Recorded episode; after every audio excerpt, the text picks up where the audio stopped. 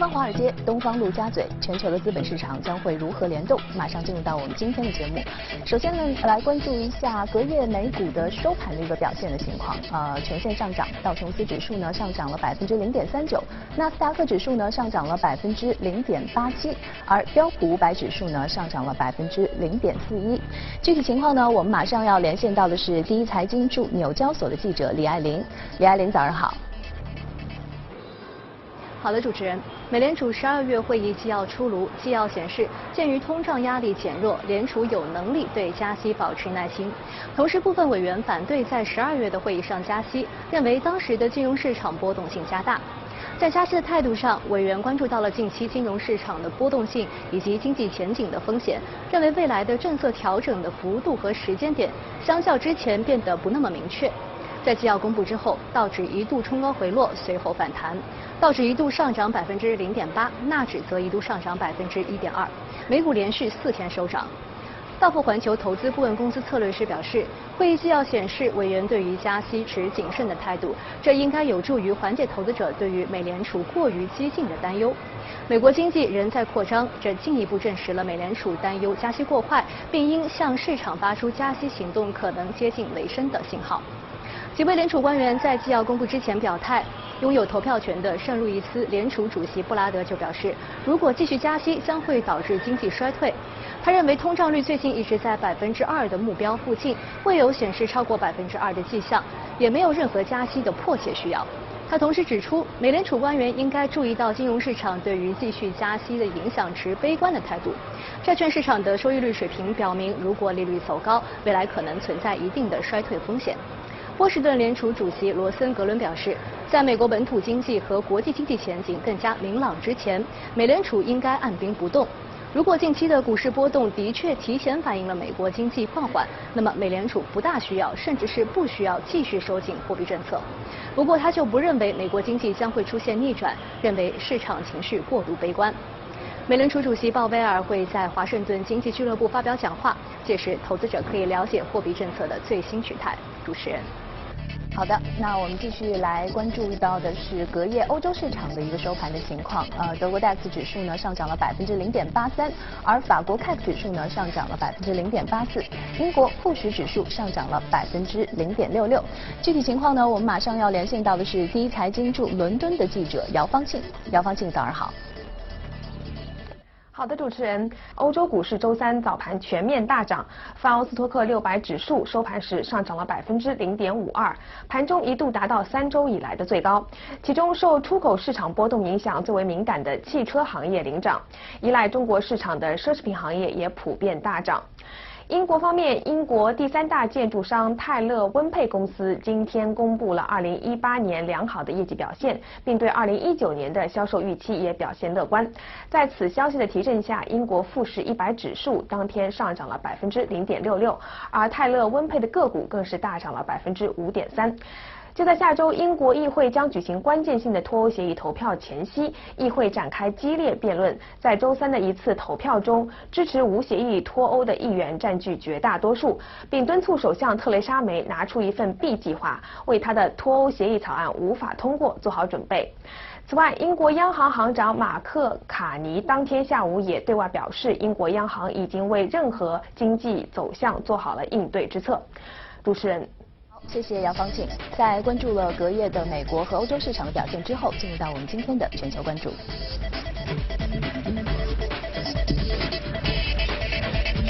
今天来到我们节目当中的呢是徐光宇，早上好，徐光宇。嗯，主持人好。其实我们刚才在新闻当中已经看到了，呃，凌晨最新的美联储的会议纪要呢，又展现了。特别鸽派的这样的一种态度啊，显示对于加息呢会保持耐心。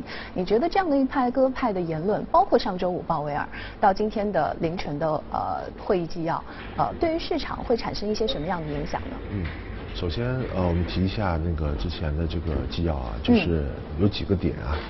第一个就是啊，有一部分的这个呃，就是有一部分人认为啊，这个是不是二零一九年是不是？不会加息，嗯，那么这其实是之前呃基本上没有出呃没没有出现过的一个状况。那么另外一个点就是说，啊鲍威尔也提到了，就是说美联储要对未来的加息要保持一定的耐心。那么呃并且也提到了，就是说啊如果说。呃，十二月的这次加息是扰动这次金融市场动荡的一个非常重要的一个因素的话，那么它会毫不犹豫的调整它的整个加息的一个节奏和这个缩表的一个情况。是。那么其实其实非常明显，那么十二月份的这个这种金融市场的一个扰动，包括美股的一个大跌，包括呃新兴市场也是出现了。不同程度的下跌，那么一定是由美联储加息引起的。嗯，也就是说，美联储已经认识到，就是以现阶段美国的一个经济程度，进一步的一个快速的一个加息的话，很可能对于全球经济，并且对于美国本身的经济会造成非常大的一个影响。嗯，那么这一点的话，其实是，呃。这是这个纪要的一个非常关键的一个核心。是。嗯嗯。那么从呃外部的影响来看的话，呃，首先一点啊，就是说从一个极度鹰派，然后突然间在今年转到鸽派，那么之前的一个整个的一个判断，其实都会出现一个比较大的一个逆转。那么首先提一下这个美元指数。嗯。啊，美元指数它应该是一种，就是说它反映的其实是不同国家经济。包括货币政策，包括经济的一个强弱的一个相对指标，包括它的成分也是由美国和呃欧洲，包括日本这些货币组成的。那么自二零一八年的美元指数一直处在一个上升的一个阶段。那么最主要的一个因素就是美国的一个连续快速的一个加息，包括美国的一个经济和呃外围经济体的一个差额不断的一个放大。那么现阶段的话，我们看到就是说。呃，外围的这些经济体，包括欧洲，包括新兴市场，它的一个作用已经开始往美国本土进行一个传导。那么也就是说，他们之间的一个经济的一个啊差额的话，他们其实是在缩减的。那么这也是对于美元指数的一个利空的一个因素。另外一个的话，一旦美国是出现了一个。呃，就是说加息放缓，甚至不加息的一个情况的话，那其实美元的一个息差的话也会明显的一个缩小。所以说美元指数来讲的话，它可能是在一个九十五，现在是在九十五水平。那么昨天隔夜也是出现了一个下跌，那么其实是对这个纪要是一个充分的一个反应。那么未来的话，它可能这种下降的趋势应该会延续的。现阶段我们现阶段没有看到美元指数会进一步上升的一个可能性。那么美元指数。的这种回落或者是继续啊下行，会对于新兴市场又有什么样的一些影响？那么其实美元指数的一个下行的话，对于新兴市场的一个影响是非常大的。那么去年我们看到很多新兴市场的一个货币是出现了一个这个崩盘的一个情况。那么，那么其实就是由于啊美美元的一个上升，导致本国的一个融资成本的上升造成的。那么现阶段就说美元如果能够一定程度的回落的话，然后包括它的利息并有并没有进一步的上升，那么对于呃一些新兴市场的话，它其实是一个非常大的一个利好。另外一点的话。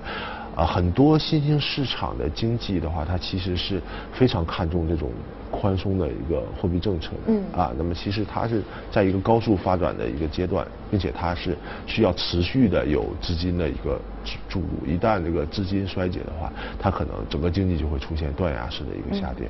那么，如果美元的一个加息节奏放缓的话，其实是给新兴市场国家在货币政策方面是有。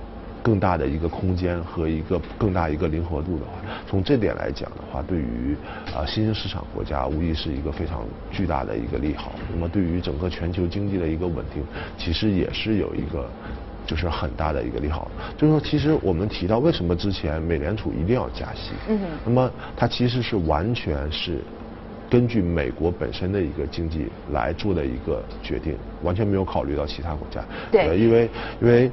呃，美国就是说，如果啊现阶段经济比较好，那么如果它不进行快速的一个加息的话，那么一旦经济周期走到另外一个阶段，比如说如果美国经济开始下滑的话，它其实是没有货币政策进行应对的。那么我们加息也没有，也已经利息很低了，那么还怎怎样降？那么我们可以看到，就是说在之前加了几次以后。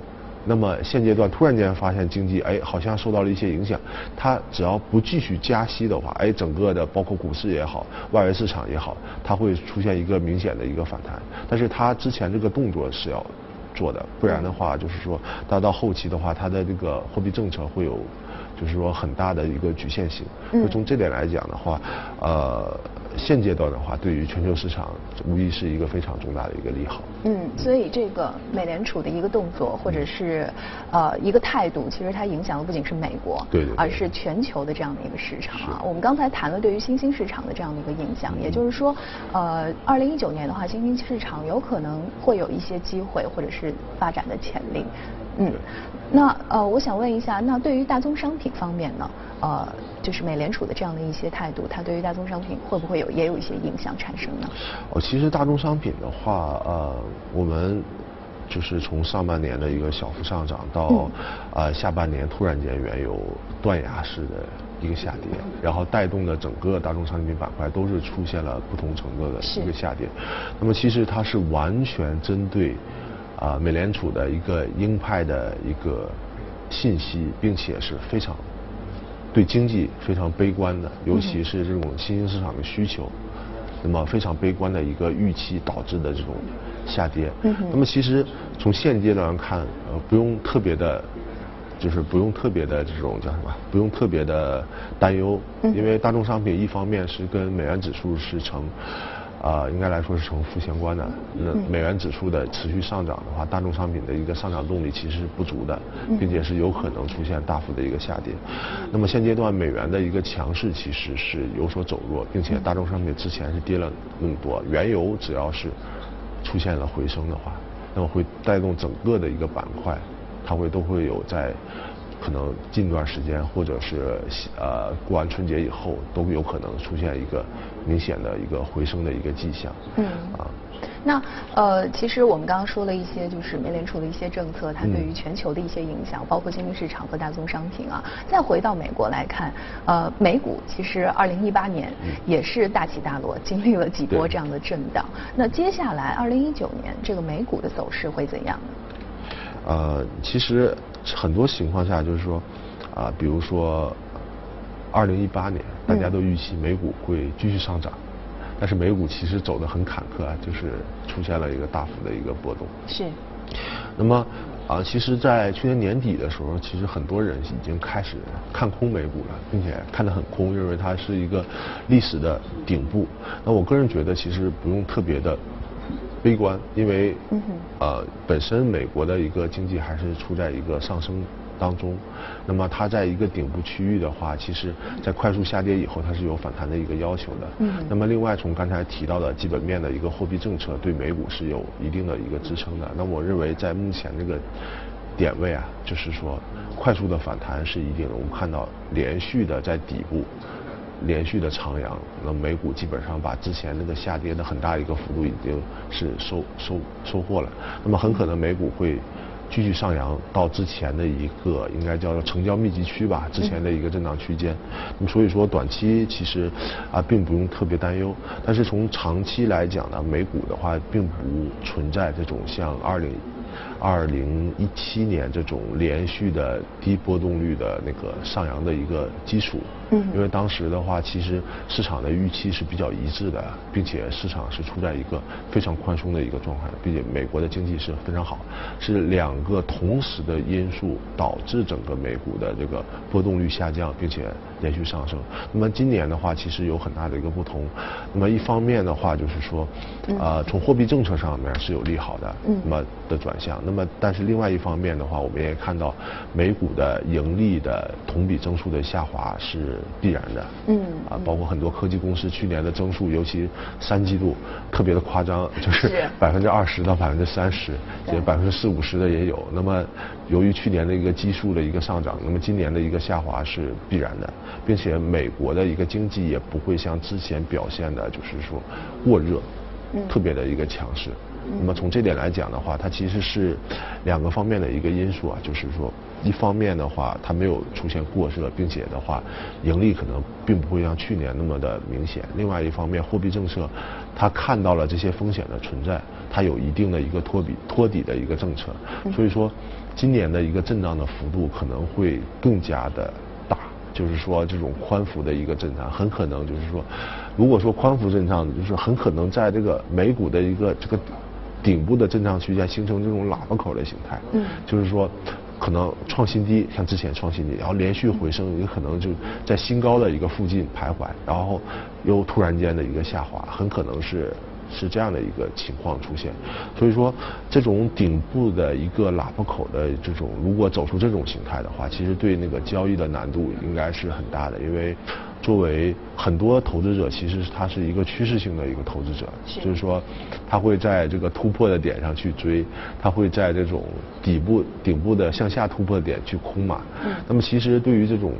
喇叭口的一些形态的话，这种这种趋势性突破性的交易者，其实是他们的噩梦啊。就是说，刚一突破，然后就又回来了，然后又又向下突破，又回来了。所以说，基本上是一个两边都在处在一个亏损的一个状态。所以说，投资者的话要。注意，就是说交易策略的一个改变，可以放一些趋势性的，但是这种震荡型的策略，可能我感觉在一九年可能会更加有效一点。嗯。那么从那个全球股市的一个强弱来讲的话，可能呃去年的话，大家都预测的话是呃发达市场会持续的跑赢新兴市场。是。啊啊，那么这个策略其实也是存在的，就是尤其是上半年。啊，美股还没有出现下跌，但是新兴市场已经开始快速下跌了。这个策略，这个策略是有利的。但是从今年来讲的话，可能这个策略的话，我我感觉会有一定的一个反转，因为新兴市场的话，它的弹性其实更好。那么之前主要是这个受到这个美国的这个货币政策这个一个压制。今年如果就是说这方面会好一些的话，由于去年跌幅是非常大的。那么它的估值水平其实较于美股是更加有利。就是说我们来判断估值的时候，就是说，呃，估值不代表它未来就是一定会涨。那么它只是说它相对的安全。那么它需要一个货币政策包括财政政策的一个节点来触发它，引发它估值的一个回归。那么可能美国的一个货币政策就是新兴市场估值回归的一个啊出发点。那么从这点来说的话，很可能就是说。对比说美国来说的话，这种呃发达强、新兴弱的这种局面会有一定程度的改善。嗯，那么这是投资者需要注意的，可能。很多的机会不一定是今年在美股了，可能会转到其他市场。嗯，啊，也就是说，二零一九年其实对于市场的一个预测啊，这也算是啊，股票市场上面来说，呃，发达国家强于新兴市场的这种局势可能会会改变。对对对，我们需要就是说，每年年初嘛，我们不能就是沿着去年整个的一个交易思路，很多种情况下都是不对的，因为比如说二零一七年。啊，可能大家一方面预测这个新兴市场国家那个可能会延续上涨的趋势，然后美股的话可能会继续上涨，但是二零七一年整个的走势是新兴市场暴跌，美股的一个高位震荡。那么到去年年底的话，可能大家都预测这个啊美股可能会出现这种快速的一个下跌。嗯，那么其实。可能一九年美股的一个跌幅并不会像我们想象的那样的一个显著，那么可能预测新兴市场可能会进一步的 一个下跌，但是可能新兴市场和美股的这种呃和发达市场的这种啊节奏的转换可能就即将临近了。那么所以说我们很多情况下在年初的一个思维的话，要跟着整体的一个思维的一个反向去思考一下，因为毕竟的赚钱都是少数，那么所以说你。很多情况下，跟着大众的思维走的话，很很可能会错过很多的一个机会。嗯，所以在投资逻辑上面，我们有的时候可以用一些反向或者是逆向的思维啊。对对对，这是很重要的，在那个投资当中。嗯，好，那来看看我们今天的美股放大镜。